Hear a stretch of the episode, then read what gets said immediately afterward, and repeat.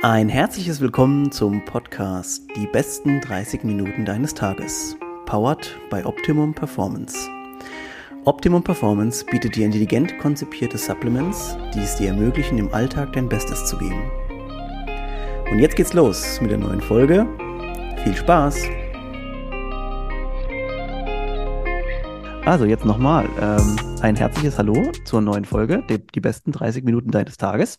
Äh, wir haben heute einen besonderen Gast aus einem besonderen ähm, Fachbereich, muss man fast schon sagen, am Start. Und zwar Luise Walter. Erstmal ein herzliches Hallo an Luise.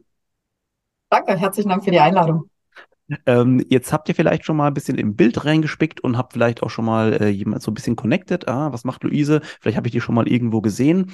Äh, wir werden heute ein bisschen was erfahren über dich, auch über deinen Weg ins Fernsehen, habe ich gesehen. Total spannend, dass äh, jemand aus, ich sag mal, unserer Bubble, Coaches, die verschiedene äh, Fertigkeiten einfach besitzen, jetzt auch den Sprung schaffen und vielleicht auch ein bisschen Aufmerksamkeit insgesamt generieren.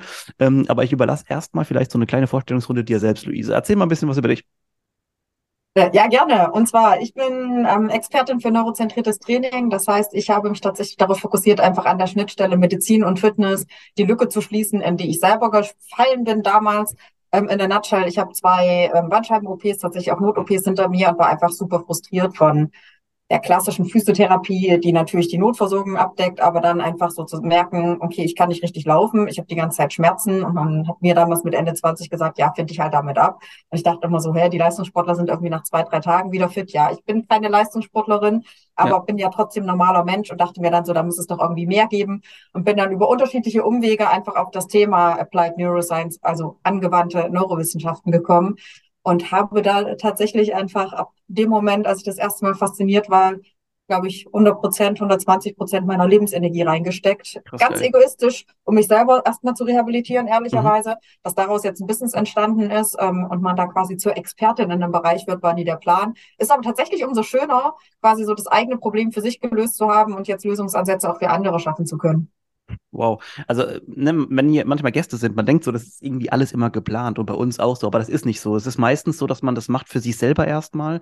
Äh, bei uns derselbe Ansatz oder auch bei vielen Gästen und jetzt auch bei dir, äh, wiederzufinden, dass man einfach so aus der selbstgetriebenen, äh, aus dem selbstgetriebenen Interesse vielleicht für ein Themengebiet sich da natürlich unheimlich gerne und schnell einliest und auch selber bei sich natürlich die ersten Veränderungen feststellt und das Ganze dann natürlich auch transportieren will auf eine breitere Audience und jetzt in dem Fall natürlich ein Businessmodell Modell zu machen, ist vielleicht nochmal eine ganz andere ähm, Geschichte, dass man anders davon behandelt, von jetzt dem, vielleicht dem generellen medizinischen Effekt. Ähm, mich würde interessieren, gab es ein Leben vor davor, also eine Luise davor, die vielleicht was ganz anderes gemacht hat? Ja, gab es natürlich. Ähm, ich habe zehn Jahre in der Berliner Kreativbranche gearbeitet, also nach dem Studium quasi ganz klassisch mich in die Stadt Berlin verliebt und in die Kreativbranche und Konzerte und ähm, mhm. Kulturveranstaltungen und habe dann aber tatsächlich einfach durch den ersten Bandscheibenvorfall und die OP gemerkt, okay, ich kann halt nicht mehr zurück, ich schaffe das nicht mehr irgendwie zwölf Stunden Tage ja. ähm, und hatte auch irgendwie die ganzen geilen Großveranstaltungen am Brandenburger Tor, Messen in Brasilien, in Santiago de Compostela hinter mir und dachte mir so cool, habe ich alles gemacht. Und was passiert jetzt? Was hat man jetzt quasi noch für Möglichkeiten? Mhm. Und das finde ich aber total spannend, weil du hast es gerade ja auch gesagt, man denkt immer so, dass das alles mit Plan. Im Rückblick ist es total spannend, dass ich diese Expertise quasi auch aus diesem Kreativ, Berghain, Radialsystem, Kulturbubble jetzt aber natürlich irgendwie auch in meine aktuellen Projekte mit einbinden kann und man irgendwie total spannend gucken kann, okay, wie überschneiden sich diese unterschiedlichen Lebenswege dann doch immer wieder. Krass, ja. Also ich muss auch sagen, wenn man jetzt äh, natürlich ein bisschen mehr immer vom Leben auch haben will, dann ist, würde sich generell für mich die Frage stellen, war vielleicht das überhaupt das Richtige? Würdest du das bis zu deinem Lebensende machen? Oder ist das vielleicht auch so ein bisschen ein Zeichen natürlich, äh, vielleicht von einer höheren Macht, die sagt, äh, du musst vielleicht auch nochmal dieses Helfen auch, anderen Leuten helfen, ist natürlich eine Sache, die ähm, dir eine ganz andere Glückseligkeit nochmal verschafft als Geld oder die Erfüllung in der Arbeit ansonsten an, an sich. Ähm, deswegen finde ich es eigentlich jetzt eine super spannende Sache. Können wir das so ein bisschen äh, vielleicht vom Jahr Jahr her einordnen, wann das angefangen hat? Vor allem, wo, also mit was war dein Bandscheibenvorfall quasi behaftet? War das durch den Sport, weil du ja gesagt hast, du bist eigentlich nicht so die Sportmaus gewesen? Ähm, wie kam das zustande überhaupt? Ja, Sportmaus sowieso schon mal nicht, aber ich muss selber überlegen, 2016 hatte ich tatsächlich die erste OP und 2018 die zweite, also schon ein paar Jährchen her. Ähm, wodurch kam das mit dem Wissen, was ich heute habe, würde ich sagen, katastrophale eingeschränkte Atmung und Augen sind bei mir einfach ein Riesenthema tatsächlich gewesen. Das ist so der Klassiker gewesen. Ich habe irgendwie eine Reisetasche mich nach vorne gebückt und rotiert. So. Das war dann quasi so der ausschlaggebende Punkt. Aber ich sage mal, Bandscheibenvorfall tritt zwar spontan auf, aber hat ja eine Vorgeschichte. Ja. Und das ist tatsächlich einfach auch natürlich irgendwie Überspannung. Es ist immer biopsychosozial. Also es wäre naiv zu sagen, ja, ich hatte zu viel Spannung im Körper. Woher kommt denn die Spannung? Das natürlich irgendwie immer auch auf unterschiedlichen Ebenen zu betrachten. Und ich glaube, dass das aber total relevant ist. Und ich weiß, ich mache mich da immer sehr unsympathisch. Aber um da eine andere oder eine ehrlichere, authentischere Perspektive reinzugeben, ich mache, was ich mache, tatsächlich nicht so sehr aus diesem Antrieb, anderen zu helfen, sondern tatsächlich eher, weil mich diese Struktur nervt und das System zu sagen, ja. Du musst ähm, privilegiert sein, um dir selber helfen zu können. Also ich ja. war in der Situation, ich habe meinen Job gekündigt, ich habe Weiterbildungen gemacht und habe da irgendwie meine kompletten Ersparnisse und war smart genug, quasi schnell schon Geld zu verdienen und das wieder zu reinvestieren. Das kann aber nicht jeder. Den Zugang ja. hat nicht jeder sondern da quasi eher das System. Also ich bin ein sehr systemischer Mensch. Ich will eher das System verändern, dass jeder der was verändern möchte, der aktiv werden möchte, auch den Zugang schafft und gar nicht so sehr, ich möchte allen helfen. Also ich bin keine Therapeutin, ich bin keine klassische Trainerin, die irgendwas macht, um anderen zu helfen. Das ist ein schöner Nebeneffekt, ja, auf jeden Fall. Aber ich denke tatsächlich eher an Systeme und Strukturen und überlege ja. mir, wie kann man ganz klassisch diese Lücke schließen. Auf der einen Seite Medizin, Grundversorgung, auf der anderen Seite geh ins Fitnesstraining, mach halt deinen Sport. Ja, aber wenn ich nicht weiß, was, wann, wo, wie ich das machen soll, dann kann man mir ganz oft sagen, ja, du musst halt dich bewegen, aber wenn kein Therapeut mir zeigt, was, wenn kein Arzt mich aufklärt und sagt, wie komme ich Stück für Stück da wieder rein, und wenn Trainer mich auf einem Level abholen und sagen, du musst halt irgendwie Sixpack-Training machen und du musst irgendwie deine Hamstrings dehnen, ich aber da noch gar nicht bin, sondern Angst ja. habe, dass wenn ich mich nach vorne beuge, irgendwie die Narbe wieder aufreißt, auch wenn ich kognitiv schon verstanden habe, dass das nicht passiert, mhm. finde ich, ist halt ein riesen Kontinuum, eine riesen Lücke, die gelassen wird. Und die zu schließen mit unterschiedlichen Ansätzen, das treibt mich mehr an, ehrlicherweise, als ja. das helfen wollen. Das waren, du hast jede Menge interessante, spannende Sachen, wo man, glaube ich, an jedem Punkt äh, fast nochmal einsetzen könnte. Lass uns mal kurz den Punkt aufgreifen, weil ähm, mir hat gestern gerade ein Kunde von uns geschrieben. Wir, wir schreiben oftmals äh, Kunden, die dann sagen, ey Stefan, ich habe gerade das und das, äh, weil die wissen, dass ich mich auch so allgemein natürlich um das Thema Gesundheit, Bewegung und so weiter dann doch recht gut auskenne. Äh, und dann hat er geschrieben, ja, er hat einen Hexenschuss, ne? Und das ist, werden wir beide jetzt lachen, weil, also Leute, die mit der hinteren Kette Probleme haben, wie wir beide zum Beispiel auch, die wissen, dass natürlich sowas ständig passiert, dass sowas oftmals von einem Hüftbeuger irgendwo ähm, initiiert wird, manchmal aber auch durch eben nur dieses äh, schlechte Heben. Und da ist es immer so krass, weil das, was du, glaube ich, eben gemeint hast, war in unserem System, was wir uns hier oder wo wir uns bewegen, ist es ja so, wenn ich jetzt als normal Versicherter, ne, dann zum Arzt gehe, dann eine Überweisung kriege, kriege ich dann die Überweisung meistens ja zum, äh, zum, zum Physio. So, da habe ich dann, was habe ich da, sechs, mal, sechs Einheiten, glaube ich, oder so irgendwas in der Art, äh, von einer halben Stunde, dreiviertel Stunde. 20 Minuten. Mit, genau, Kassenpatienten 20 Minuten mit Zuzahlung bis zu 30. Ja, also ja, und dann äh, ist uns jetzt, glaube ich, fast schon klar, ohne weiter zu sprechen, dass man in 20 Minuten mit Hallo sagen und verabschieden und überhaupt nächster Patient eine Viertelstunde vielleicht noch übrig bleibt, wo ich was machen kann. Ich war selber auch schon in der Lage, wo ich dann beim Physio, äh, beim Physio war. Ähm, da war es zu der Zeit, das ist schon glücklicherweise ein bisschen länger her, noch, hatte ich ein bisschen mehr Zeit, ähm, aber trotzdem, die Sachen dort, die sind alle cool. Äh, die kann dir, aber, aber es ist im Prinzip nur der Anfang der Hilfestellung, die dir da gegeben werden kann. Und das ist wahrscheinlich auch der Punkt, der dich so nervt, oder? Absolut. Und was ich halt spannend finde, ich meine, der Grundkonsens von Physiotherapie ist ja quasi die Bewegungsfähigkeit aufrechtzuerhalten und wieder aufzubauen und nachhaltig ähm, quasi zu gewährleisten. Wenn man sich aber ehrlicherweise einen Großteil der Physiotherapie anschaut, ist es halt auf der Bank liegen und massiert werden. Und das ist jetzt bitte nicht falsch verstehen. Ich habe einen, riesen Respekt vor ja. allen Menschen, die in der Physiotherapie arbeiten. Das System gibt aber leider Gottes relativ wenig her. Und ich hatte fantastische, muss ich wirklich auch immer dazu sagen, ich hatte fantastische Physiotherapeuten, die über die normalen quasi Zeiten hinaus mit mir gearbeitet haben und die mir wirklich auch viel an die Hand gegeben haben. Aber selbst das hat halt irgendwie nicht gereicht. Und selbst die haben dann halt so gesagt, ja, du brauchst halt eigentlich einen Trainer. Wo ich immer so, ja, aber wo finde ich denn Trainer? Wer kann das mhm. denn? Mhm. Und das finde ich einfach mit Verlaub auch in einem Land wie Deutschland erstaunlich, dass wir uns das leisten können, dass so viele Leute dann einfach bewegungsunfähig Stück für Stück werden und einfach wir ganz, ganz viel, und das ist auch was, was mich nicht nur frustriert, sondern was mich fast schon aggressiv macht, dass viel mehr dann eher mit Bewegungsverboten und Bewegungsvorschriften gearbeitet wird. Also ja. ich habe eine komplette Palette, äh, Palette oder Liste, was ich alles nicht machen darf, auch nach mhm. der OP. bitte nicht rotieren, bitte nicht drehen. Und ich denke, ja, sorry, wenn ich nachts schlafe, selbst wenn ich auf Morphium bin, natürlich rotiere ich dann.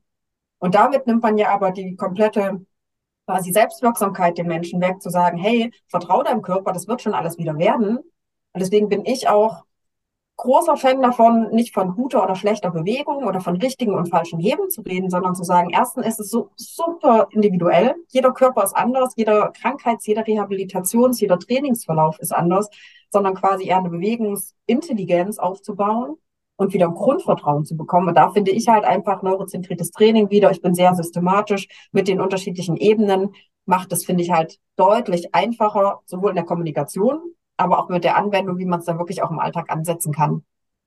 Okay, also ja, super spannend. Wir werden gucken, dass wir, wir werden jetzt quasi zwei Themenklötze mal ein bisschen verdrehen, also tauschen und zwar werden auf das Neurotraining danach noch eingehen äh, und werden zuerst einen Punkt, den du auch gerade angesprochen hast, äh, den wir auch noch thematisieren wollten hier, ähm, und zwar den Zugang zu Sport, zu Bewegung. Jetzt haben wir das folgende Problem gehabt, was du gerade gesagt hast und das ist auch tatsächlich so. Die Leute kriegen ja immer wieder gesagt, oh, das dürfen sie erstmal nicht, drei Wochen das nicht, drei Wochen das nicht. Ich finde das fast schon unverantwortlich, denn das, was ich zum Beispiel ich jemand nur als Sport Sportwissenschaftler gestern gesagt habe, der mich ja gestern gefragt hatte, war viel bewegen, mobilisieren quasi halt, dass, dass, dass dieser, dieser Bereich bewegt wird, ähm, dass der in alle Richtungen geht, die hintere Kette lang machen äh, und so weiter und so fort, was da noch halt gibt. Äh, also im, im Prinzip eigentlich genau das Gegenteil von dem, also an, nur an Behandlungsmethoden, was dir ein genereller Arzt, Physiotherapeut oder wie auch immer, oder die meisten erstmal, also nochmal ganz wichtig, ne, wir beide äh, finden wahrscheinlich die Physiotherapeuten genauso wichtig wie auch alle anderen ähm, ähm, ärztlichen, medizinischen Berufe. Es geht hier nur darum, wie man quasi als Normalo vielleicht im System behandelt wird. Oder also nicht behandelt, sondern behandelt wird, wie man menschlich behandelt wird, welche Chancen wir haben. Und ein Punkt, äh, den ich, den vielleicht nochmal gemeinsam aufgreifen, den können wir super verbinden hier, ist, ähm, ich habe ja gesagt, in einem Podcast habe ich von dir gehört, habt ihr gesprochen über Zugang zu Sport, Bewegung. Das Ding ist nämlich, wenn ich jetzt jemanden habe, den ich sechsmal bei einem Physio habe, vielleicht sogar noch mit einem Folgerezept, dann passiert da im Prinzip das, was du gerade vorher uns erklärt hast. Und jetzt ist es ja so, die meisten Leute hören dann nachher auf. Oder machen ihren Sport, versuchen den wieder so zu machen wie zuvor. Sagen wir mal nur mal den den Menschen, der jetzt Probleme mit der hinteren Kette mit einem Hexenschuss hat, der wird dann ins Gym gehen und sich ohne warm zu machen und dann wieder dasselbe machen. Und das natürlich wird das auch selber wieder passieren. Ähm, und ich glaube, da haben wir einfach ein Riesenproblem äh, zwischen, also ich würde sogar fast das, das, das Thema Fitnessstudio ohne angeleitetes Training äh, fast schon in Frage stellen wollen. Ähm, und an dich jetzt die Frage, wie, wie kriegen wir das hin, Leuten einen Zugang zum Sport zu ermöglichen, dass die wissen, was sie machen? Äh, spannend. Ich bin der Meinung, dass man, dass es gar nicht so sehr um das Wissen geht, weil wir sind im Zeitalter des Wissens. Das Wissen ist vorhanden. Wir werden überflutet mit Wissen. Jeder ist auf einmal Experte oder Expertin. Und, ja der irgendwie zwei Wochenendkurse gemacht hat. Also selbst wenn ich sage, ich bin Expertin für neurozentriertes Training, denke ich mir so völlig anmaßend. Ich mhm. habe ein paar Kurse und ich arbeite damit, bin ich deswegen Expertin eigentlich nicht. Also ich bin da sehr demütig ehrlicherweise auch geworden mhm. in den letzten Jahren.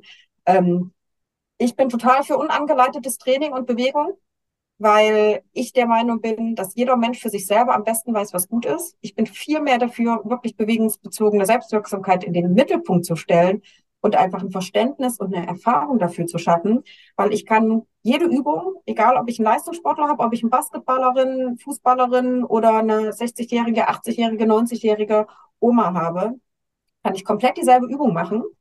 Aber es geht meiner Meinung nach vereinfacht gesagt immer um die drei Komponenten. Also ich kann den Bewegungsumfang reduzieren von ganz, ganz langsam, also von ganz, ganz wenig Umfang, sagen wir 10 Prozent, über im Endeffekt quasi die End Range of Motion, also Full Range of Motion, maximaler Bewegungsumfang. Jetzt bei deinem Beispiel, ich habe einen Hexenschuss, ich kann mein Becken ganz, ganz wenig auf, also posterior, anterior tilt, also quasi Schambein zum Bauchnabel und leicht nach hinten ins Hohlkreuz gehen und kann das quasi Stück für Stück den Bewegungsumfang steigern. Ja. Ich kann vor allem Nummer zwei aber die Geschwindigkeit anpassen, von Slow Motion bis zur Sportartspezifität. Das heißt, wenn ich mein Becken oder auch die Wirbelsäule ganz, ganz langsam rund mache, ganz, ganz langsam wieder aufrichte, habe ich auf einmal eine ganz andere Verarbeitung und nehme dieselbe Übung ganz anders wahr.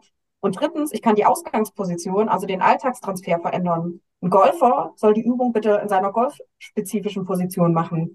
Junge Eltern sollen das in der Position machen, wenn sie ihr Kind aus dem Wagen holen müssen und sagen, ah, da habe ich immer Angst. Jemand, der den ganzen Tag im Office sitzt, soll halt die Bewegung mit Blick auf seinen Laptop machen. Weil ich glaube nämlich, was sonst passiert, wenn man sagt, ah, wir sind, ich überspitze, wir sind gegen ähm, unangeleitetes Training im Fitnessstudio, baust du ja wieder eine Angst auf. Das ist ja fies gesagt genau dasselbe ähm, Prozedere zu sagen, ah, bleiben Sie mal lieber liegen. Ich meine, mhm. da hat sich viel geändert. Bei der ersten OP hat mir, mir noch gesagt, mh, hm, wenig Bewegung. Bei der zweiten OP, zwei Jahre später, war es schon so, versuchen Sie so schnell wieder in Bewegung zu kommen wie möglich. Und ich war halt so, ja cool, wie? Und habe halt keine Antwort bekommen und dachte mir so, ja, gar kein Problem, finde ich selber, kriege ich irgendwie raus. Und ich glaube, dass es aber, wenn man diese Angst nimmt und eher so dieses Vertrauen schafft, zu sagen, dein Körper halt dir mit, wenn irgendwas unangenehm ist. Und darauf aber zu hören und nicht so dieses, du musst die Zähne zusammenbeißen, das schaffst ja. du schon, stell dich mal nicht so an, sondern zu sagen, ey, dein Körper ganz individuell, ich habe Reha-Prozesse gesehen, wirklich Menschen, die vermeintlich wenig Muskulatur hatten. Die waren zwei Tage nach den OPs, waren die wieder fit. Andere super trainierte, zum Teil Triathleten, haben wochenlang rumgekrepelt. Also man kann auch nicht sagen, du musst die Muskulatur haben oder nicht, sondern das ist einfach von sehr, sehr vielen ähm, Faktoren abhängig. Auch was ist die Erwartung? Habe ich irgendwie, hängt mein Job davon ab, hängt mein Überleben davon ab, hängt irgendwie mein ganzes soziokulturelles Umfeld davon ab. Mhm. Das heißt, in der Nutshell bin ich eher dafür, wieder ein Vertrauen zu schaffen und den Menschen zu sagen, ihr habt euch ein Leben lang immer bewegt. Also sorry, ja. früher haben wir irgendwie sehr überspitzt, ne, werde ich auch jetzt wieder für kritisiert werden, aber früher haben wir irgendwie Bäume von A nach B geschoben und Mammut gejagt. Da hat uns auch keiner gesagt, bitte das Knie nicht übers Sprunggelenk schieben. Bullshit. Mhm. Ähm, sondern ich glaube, dass der Körper ist sehr robust. Ich hatte letzte Woche einen Call, da ging es drum, die Wirbelsäule kann, glaube ich, mit bis zu einer Tonne belastet werden. Auch mit dem Bandscheibenvorfall. Die Wirbelsäule ist extrem belastbar. Unser Körper ist super robust. Ja aber Gefühl dafür bekommen, wieder Geschwindigkeit, Bewegungsumfang und die Ausgangsposition anzupassen. Wenn du einen extrem oder einen akuten Hexenschuss hast, ja, dann mach halt die Übung vielleicht erstmal im Liegen oder im Sitzen, bevor du sie im Stehen machst. Das ist, äh, das ist so spannend. Ähm, also vielleicht nochmal ganz kurz auch den Punkt aufzugreifen, dass du hast recht, unser Körper ist ja in der Evolution jetzt so mittlerweile, also so gut, äh, es, es geht fast nicht besser. Wir sind sehr, wir sind sehr, sehr langsame Sprinter. Wir können aber ausdauernd sind wir gut. Da haben uns viele äh, Tiere zum Beispiel halt, äh, haben da einen großen Vorteil, weil die sehr viel schneller als wir sind, aber eben nicht so ausdauernd. Äh, von der, von der Bewegungs- Amplitude, sagen wir mal, die, die man hinbekommt, sind wir mittlerweile auch so. Man sieht das ja auch in den Top-Sportarten. Die Leute werden, also vergleich mal jetzt ein Fußballspiel von vor 40 Jahren. Man sieht ja den Unterschied in der, in der Athletik des Menschen auch ähm, immer mehr. Das wird also immer, immer besser. Ähm, und das, was du gerade noch gesagt hast, hat mich so ein bisschen auch zum Nachdenken gebracht, weil ich mir nicht sicher bin, an welchem Punkt wir am besten ansetzen, um Menschen zu helfen. Ob das jetzt in der Prävention quasi schon ist, dass es überhaupt nicht so weit kommt, oder ob es tatsächlich da es ist, wenn jemand natürlich dann was hat, was auch passiert, und ihm da quasi den Menschen zu betreuen und mitzunehmen in den Prozess, ein gesunderes Leben zu führen. Beides ist natürlich super. Wir haben beides nicht. Was machen wir jetzt? Ich würde sagen, sowohl als auch. Und ich ja. würde gar nicht sagen, wir haben das nicht, sondern ich rede ja auch mit vielen Krankenkassen. Ich rede mit vielen BGM, BGF, also betriebliches Gesundheitsmanagement oder Gesundheitsförderung. Ähm, in Amerika sagt man immer so schön, der ist no glory in prevention. Also Prävention, böse gesagt, interessiert niemanden. Die Leute brauchen erst die Schmerzpunkte, brauchen erst quasi wirklich den Bedarf, um was zu ändern. Glaube ich ehrlicherweise nicht. Ich glaube, dass wir auf unterschiedlichen Ebenen anfangen können und müssen, dass wir vor allem unterschiedliche Player dafür brauchen, dass eben meiner Meinung nach, dass in der Bildung und im Bildungssystem schon dazugehört zu sagen, hey, du sollst dich ja nicht nur bewegen, damit du, ähm, ich sag mal, überspitzten ästhetischen Körper hast, sondern Bewegung ist ja vor allem auch die Grundlage für die Entwicklung vom Gehirn. Also damit wir ja. kognitiv leistungsfähig sind, damit wir uns auf unterschiedliche Lebenssituationen anpassen können und dürfen, ähm, geht es halt einfach darum. Und ich glaube, dass es dafür halt total wichtig ist, einfach so diese Neugierde zu wecken am eigenen Körper, die Neugierde an Bewegung. Guck dir Kleinkinder an, wie die quasi alles anfassen, wie die überall versuchen hochzuklettern. Also das ist ja was Grundsätzliches, was bei uns vorhanden ist. Wo man aber, glaube ich, einfach ein bisschen aufpassen muss, ist so dieses Erzieherische mit gehobenem Zeigefinger, weil evolutionär gesehen, und das fand ich total spannend, haben wir uns nur bewegt, um zu jagen oder zu sammeln, überspitzt, um quasi ähm, Nahrung aufzunehmen. Und ansonsten haben wir uns in die Höhle gelegt und nichts gemacht. Das heißt, dieses Märchen von der Mensch ist immer auf Bewegung ausgelegt gewesen, stimmt halt eigentlich nicht. Jetzt ja. leben wir aber halt in einer Welt, in einer, in einer Umgebung, wo wir nicht mehr jagen müssen, Gott sei Dank, sondern wo uns irgendwie der Gorillas-Fahrer oder Fahrerin das Essen so äh, an die Haustür bringt und wir irgendwie nicht mehr mehr die Kartoffeln hochtragen müssen. Das heißt, ich glaube, da kann man anfangen nachzudenken, zu sagen, okay, was sind denn Anreize? Warum machen denn Leute Sport? Warum bewegen sie sich denn gerne? Und ich glaube, dass man da viel mehr in diese Verhaltensänderung, in dieses, es fühlt sich gut an, du lernst deinen eigenen Körper auf eine andere Art und Weise kennen du bist wieder unterschiedliche Typen. Manche machen vielleicht eher Sport, ähm, weil sie das soziale Umfeld wollen, weil sie im Verein, die machen, bewegen sich auch. Aber es geht eigentlich eher darum, Freunde oder Vereinsmitglieder zu treffen und zu sagen, ach ja, hier irgendwie hatten eine gute Zeit und jetzt spielen wir nebenbei auch noch ein bisschen Fußball, Volleyball oder was auch immer man dann spielt. Und ich glaube, dass es da halt, ich sag immer, um eine Art Smart Profiling geht, also wirklich individuell zu gucken, wer braucht denn was? Ich hasse ja. Mannschaftssportarten. Ich habe mhm. gar keinen Bock, abhängig davon zu sein, ob eine andere Person jetzt ambitioniert ist oder so sagt, hey, es geht doch einfach so dabei sein, ist alles. Nee, entweder machen wir das hier richtig oder nicht. Super unsympathisch, weiß ich auch. Aber es hat einen Grund, warum ich immer nur Leichtathletik quasi Mittelstrecke gelaufen bin und nicht mhm. in einem Mannschaftsteam geendet bin. Und ich glaube, da hat man aber gerade in der Zeit auch mit Digitalisierung super viele Anknüpfungspunkte und da tut sich auch viel. Und ich bin ja Verfechterin davon zu sagen, und jeder von uns kann was machen. Ich bin zum Beispiel in zwei Integrationsschulen in Berlin und mache da ehrenamtlich Projekte, weil ich mir so denke, ja, ich habe zumindest zwei Stunden die Woche je nachdem nach Verfügbarkeit auch von den ähm, Betreuenden, habe ich halt Zeit und kann was zurückgeben. Und ich glaube, wenn man da wieder die Neugierde mehr in den Mittelpunkt stellt und sagt, hey, cool, für den einen ist es vielleicht Laufen, für den anderen ist es Tanz, für den nächsten ist es, keine Ahnung, Boulder und für die nächsten Personen ist es dann auf dem Spielplatz irgendwie Skaten oder, oder. Bewegung kann so viel sein und ich glaube, wir müssen weg von diesen, du musst Fitness machen, du musst ins Fitnessstudio, ja, ja. du musst Krafttraining machen. Das, uh Ich muss gar nichts. Ja, da, da sträubt sich bei mir schon alles. Ja, ja, das ist auch, glaube ich, das Problem, was du den Leuten dann äh, quasi so ein bisschen auferlegst. Wenn jetzt angenommen, wir haben in einem, in einem Konzern zum Beispiel, super modernen teilweise, was ganz toll ist, dann eine Stunde Bewegung, wie auch immer, oder irgendwie, das ist, du, du willst den Leuten dann schon wieder zu irgendwas drängen, was die eigentlich im Prinzip manchmal auch gar nicht wollen. Es gibt da bestimmt Leute in dem Raum, die irgendwie einen anderen Zugang bräuchten, aber gar keinen Bock haben jetzt auf diese Stunde. Das ist für die dann, okay, dann arbeite ich halt nicht. Und wie auch immer, die pimmeln da rum in dem Raum die Stunde, das ist denen äh, völlig, völlig egal, kann man fast schon sagen. Ähm, und das ist wirklich ein, ein, Themengebiet, das, also da, da könnte man jetzt wahrscheinlich noch stundenlang drüber debattieren und diskutieren, wie man den Leuten am besten den Zugang halt eben dazu gibt, weil du wirst jemanden, der noch gar keinen Sport gemacht hat, total schwierig, außer wenn er dann Probleme bekommt, da rein. Und das ist ja genau der Punkt, in dem vielleicht auch das, ähm, was du machst, vielleicht so ein interessanter Ansatz ist. Denn äh, man kann das natürlich, es geht es nicht per se nur um bewegen, bewegen, bewegen, sondern was passiert auch währenddessen in unserem Gehirn. Und äh, ich fände es so spannend reinzuschauen. Wir haben es ja vorhin drüber schon unterhalten, dass hier schon mal Gina bei uns auch war, die ja was ähnliches macht, auch eine quasi eine Kollegin von dir ist. Und das ist schon so lange her. Vielleicht musst du uns noch mal ein bisschen abholen, wie wir uns das neurozentrierte Training vorstellen können. Sehr gerne. Also vor allem bin ich, um dich noch mal ganz kurz aufzugreifen, der Meinung, wir sollten nicht von Sport reden, weil Sport einfach schon von der Kommunikation für viele mit Schulsport Bewegung. und damit negativ mhm. assoziiert ist, sondern genau Bewegung. Und da setzt quasi auch neurozentriertes Training an, weil es guckt sich quasi die körperliche Leistungsfähigkeit aus einer ganzheitlichen Perspektive an. Was heißt das? Bewegung. Wir haben drei bewegungssteuernde Systeme. Wir haben quasi einmal das visuelle System, also die Augen. Wir haben das Gleichgewichtssystem und Propriorezeption. Das klingt immer total sperrig. Das ist im Prinzip Muskeln, Sehnen, Bänder und Gelenke. Also alles, was wir als aktiven Bewegungsapparat bezeichnen. Und wenn man sich klassische ähm, Trainingsansätze anschaut, geht es eigentlich immer nur hintere Kette, Hüftbeuger ist verkürzt, keine Ahnung, Pektoralis, also Brustmuskel ist verkürzt. Die Frage ist ja, warum ist der verkürzt? Und wenn man mhm. sich überlegt, dass Schmerz, dass Bewegung, dass Leistung im Gehirn entsteht, und der Muskel arbeitet ja nur, weil er einen Befehl quasi vom Gehirn bekommt, sollte man halt quasi das Gehirn, das Nervensystem in den Mittelpunkt stellen. Und genau das mache ich. Und ich bin ja, aber ein bisschen, glaube ich, anders als viele Kollegen, die man so kennt im Neuroathletik, neurozentrierten Bereich. Ich bin immer der Meinung, vereinfacht gesagt, wir nehmen Informationen auf über unseren Körper. Der Körper sendet alle Informationen ans Gehirn.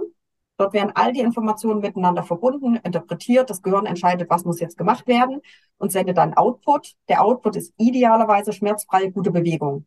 Der Output kann aber auch sein, zu viel Muskelspannung oder eine hohe Muskelspannung. Der Output ja. kann Schmerz sein, der kann eine depressive Verstimmung, Schlafstörung, was auch immer. Und wo wir ansetzen, und deswegen finde ich den Ansatz so geil, ist quasi, wir gucken uns an, welche Informationen kriegt denn unser Körper eigentlich? In der Nutshell ganz vereinfacht haben wir drei Ebenen. Wir nehmen einfach ähm, Informationen aus der Umwelt auf, sogenannte Exterozeption, also alle fünf Sinne. Alles, was wir hören, was wir riechen, was wir schmecken, was wir fühlen, was wir sehen, spielt eine Rolle. Wie interagieren wir mit der Umwelt? Dann haben wir die Interozeption, also die Informationen aus unserem Körperinneren, wie fühlt sich die Atmung an? Wie ist mein Puls? Wie ist die Temperatur? Habe ich Bauchschmerzen? Also was sind Reize quasi, die wir aus dem Inneren bekommen, die ans Gehirn gesendet werden? Und wir haben eben die Propriorezeption. Also wie befinden sich unsere Körperteile im Raum? Ist der Hüftbeuger angespannt? Habe ich zu viel Spannung im Schulter-Nackenbereich? Auch die Information geht ans Gehirn und wird dann halt miteinander verarbeitet. Warum habe ich denn Schulter-Nackenprobleme? Vielleicht, weil meine Augen sich die ganze Zeit irgendwie nur im Radius von 20 Inch oder 20 Zoll bewegen, weil ich den ganzen Tag auf den Rechner gucke, meine Augen aber eigentlich dafür ausgelegt sind, dreidimensional ja. nach außen zu gucken, auf die Entfernung, quasi Blicksprünge zwischen nah und fern, nach rechts, nach links. Das passiert aber alles nicht mehr. Und damit, das ist, ohne das zu kompliziert darstellen zu wollen, aber die Augen sind beispielsweise direkt mit der Nackenmuskulatur verbunden. Und meine Nackenspannung hängt viel, viel mehr von den Augen ab, als jetzt nur von der Muskulatur. Und damit hat man quasi einen ganz, ganz anderen Ansatz und vor allem eine viel geringere Einstiegshürde, mit Menschen zu arbeiten, weil es eben nicht mehr darum geht, du musst jetzt Sit-ups machen, du musst jetzt Kniebeuge machen, du musst jetzt Squats machen. Das kannst du alles. Aber mhm. lass uns doch mal Bewegungen in deinem Alltag angucken. Wie ist denn ja. deine Atmung? Was machen denn deine Augen? Wie ist denn dein Gleichgewicht? Hast du Probleme beim Laufen? Merkst du, wenn du Yoga machst, dass du irgendwie immer umkippst? Warum machst du gewisse Sachen nicht? Und sich das zu überlegen, was passiert damit im Gehirn eigentlich in den unterschiedlichen Bereichen? Meiner Meinung nach eine Blackbox, weil wir einfach neurologisch, auch seit ich in drei, vier Forschungsprojekten bin, bin ich da noch mal ein bisschen vorsichtiger geworden zu sagen, mhm. wissen wir eigentlich genau, was da passiert? Nein, sorry, wenn das die Vorzeige-Neurowissenschaftler international noch nicht wissen, bin ich da sehr vorsichtig zu sagen, ach, ich weiß es aber, weil ich habe da mal eine Folie gesehen. Das ja. sind starke Vereinfachungen. Wir lernen jeden Tag was Neues. Und das ist aber, glaube ich, das Wichtigste. Unser Gehirn ist, bis wir tot sind, in der Lage, sich neu umzubauen und quasi seine Funktion und seine Struktur anzupassen, also sogenannte Neuroplastizität. Und das ist für mich die Grundlage von allem. Weil wenn man nämlich jetzt neugierig ist und neue Bewegungen lernt und sagt, okay, ich gehe jetzt mal zum Kickboxen, ich gehe zum Schattentanz, ich äh, laufe den Spaziergang einmal in die andere Richtung. Ich achte beim Spazierengehen darauf, was sehe ich eigentlich in der Ferne. Ich achte darauf, wenn ich spazieren gehe, wie riecht das eigentlich? Ich achte beim Essen, viele Menschen, die irgendwie Ernährungsprobleme haben, darauf, wie schmeckt das eigentlich? Wie ist die Textur? Wie sind die unterschiedlichen Informationen, die mein Gehirn bekommt? Habe ich einen ganz anderen Zugang. Und da kann ich auf einmal Kniebeuge machen und sagen, mach die mal ganz, ganz langsam und mhm. mach vielleicht nur 20 Prozent vom Bewegungsumfang, weil du kommst nicht in eine tiefe Kniebeuge, dann tut dir immer dein Knie weh oder ja. dein Rücken oder, oder. Mach doch nicht den ganzen Bewegungsumfang achte doch mal drauf, wie fühlt sich das an, wenn du dir vorstellst, du stehst auf einer Zeitung und schiebst die Füße auseinander und nimmst quasi einen zusätzlichen Reiz dazu. Achte doch mal drauf, wenn du die Geschwindigkeit veränderst, weil auf einmal muss dein Gehirn die Geschwindigkeit neu berechnen und hat quasi immer eine Feedback-Schlaufe und damit viel, viel mehr Informationen. Und das, und dann, das meinte ich vorhin mit, ich bin sehr strukturiert, weil du kannst jetzt jede Trainingsübung dir quasi angucken und sagen, ah, ich habe die drei Ebenen. Äußere Umwelt, innere Welt und quasi Körperhaltung, Körperwahrnehmung was kann ich verändern? Bei mir ist es Geruch. Wenn ich an Zitrone, an Orange rieche, habe ich mehr Kraft. Mhm. Rieche ich an Vanille, rieche ich an Lavendel, abartig ekelhaft, wird mir erstens schlecht und übel, ich kriege eine Ekelgänsehaut und kannst du vergessen, dass ich auch nur einen sauberen Push-Up hinbekomme. Und das klingt nur ein bisschen freakig, solche Sachen aber mit einzubeziehen und zu sagen, hey, du weißt, dass gewisse Gerüche dich auch insgesamt beruhigen, nutz das doch, wenn du Probleme hast, nach dem Homeoffice quasi abzuschalten nutzt es doch, wenn du spazieren gehen willst und weißt, hey, ich kann mich danach belohnen mit einem, in meinem Fall, geilen Kaffee oder womit auch immer, hat man auf einmal eine viel größere Ebene und ich sage mal ein viel größeres Buffet, aus dem man sich bedienen kann. Wow. Also, ich weiß nicht, wie es euch geht, die jetzt auch gerade zugehört haben. Das war ähm, das waren ein paar Minuten von eigentlich im Prinzip, äh, was du so monologmäßig äh, gesagt hast, worum es geht, beziehungsweise auch was du machst. Und ich bin total ähm, zum Überlegen die ganze Zeit schon gekommen, äh, weil das im Prinzip die Zukunft von Bewegung eigentlich darstellen wird, dass man quasi sich bewusst wird, was man macht, ähm, wie man seinen Körper bewegt. Und wir müssen natürlich dann irgendwann mal auch vermutlich weg von sagen wir mal in der CrossFit-Box, jeder mag das, also hier sind viele, die CrossFit machen, ich auch, du kannst nicht fünfmal die Woche ballern gehen und dich dann wundern, dass du in drei Jahren davon irgendwie ein Problem hast. Also das ist natürlich dann ein ganz anderer Themenbereich. Vielleicht kommt ihr auch zum, zum Nachdenken so ein bisschen wie ich. Ich finde es super spannend, auch die Sache mit den Augen. Ähm, wir wissen ja zum Beispiel schon aus der, äh, aus der Neuropsychologie, beziehungsweise eben auch, was der, was der mentale Faktor ist, wenn ich die, den Kopf hoch habe. Jetzt haben wir natürlich noch die, ähm, sagen wir mal, die physische Komponente dabei. Ähm, Problem, runtergucken, immer schlecht. Also sowohl körperlich als auch psychisch. Stimmt nicht. Nicht immer schlecht. Okay. Augenbewegung nach oben aktiviert die Streckung, Augenbewegung mhm. nach unten aktiviert die Beugung. Mhm. Wenn ich jetzt beim CrossFit eine Bewegung machen will, wo ich eine aktivierte Beugung brauche, geil, Blick nach unten. Ja. Wenn ich einen Snatch machen will, wenn ich keine Ahnung, eine Bewegung, wo ich eine maximale Streckung brauche, sage ich immer, für die Bewegung mit deinen Augen mit. Wenn ich nicht tief in Deep Squat komme, such dir eine Linie, such dir ein Fenster, such ja. dir quasi ein Reck und lass deine Augen die Bewegung vorgeben. Gerade bei CrossFit, fantastischer Sport. Ähm, auch wenn ich es nicht viel mache und man mir ansieht, dass ich nicht aus dem CrossFit komme. Aber da kann man halt total geil alles mit einbinden. Es muss halt, und das finde ich das Schöne, es muss kein Entweder-Oder sein. Du machst ja. nicht neurozentriertes Training, weil du neurozentriertes Training machst, meiner Meinung nach wieder. Viele Kolleginnen sehen das anders, mhm. sondern für mich ist es eine andere Perspektive auf das, was dir eh schon Spaß macht. Oder eine andere Perspektive und damit ein neuer Zugang zu Bewegung. Also super interessant. Wir, wir müssen auf jeden Fall uns nochmal treffen und vielleicht ein paar Themengebiete nochmal ein bisschen äh, genauer erörtern und auch so ein bisschen Feedback von euch einholen, die jetzt zugehört haben, die gesagt haben, hey, wir würden gern äh, in einem, vielleicht in einem gewissen Bereich mehr hören. Also ich ähm, äh, egal in welchem Bereich es geht, ich bin total äh, gerne dabei und, ähm, und lerne Neues und höre dir auch zu. Ähm, denn wir sind jetzt schon äh, leider äh, am Ende angelangt. Das ging wieder so schnell rum, äh, die Folge. Ich weiß nicht, ob es euch auch so ging. Ähm, vielen Dank, Luisa, für deine Zeit, dass du ähm, ein bisschen drüber gesprochen hast. Wir haben ganz viele Sachen noch gar nicht behandelt. Wie gesagt, gebt uns mal Feedback an dieser Stelle. Ich werde natürlich auch Luise ähm, verlinken in alle relevanten äh, Social Media Kanäle und so weiter in den Show Notes. Vielen Dank, Luise, und äh, ja, bis zum nächsten Mal. Danke dir.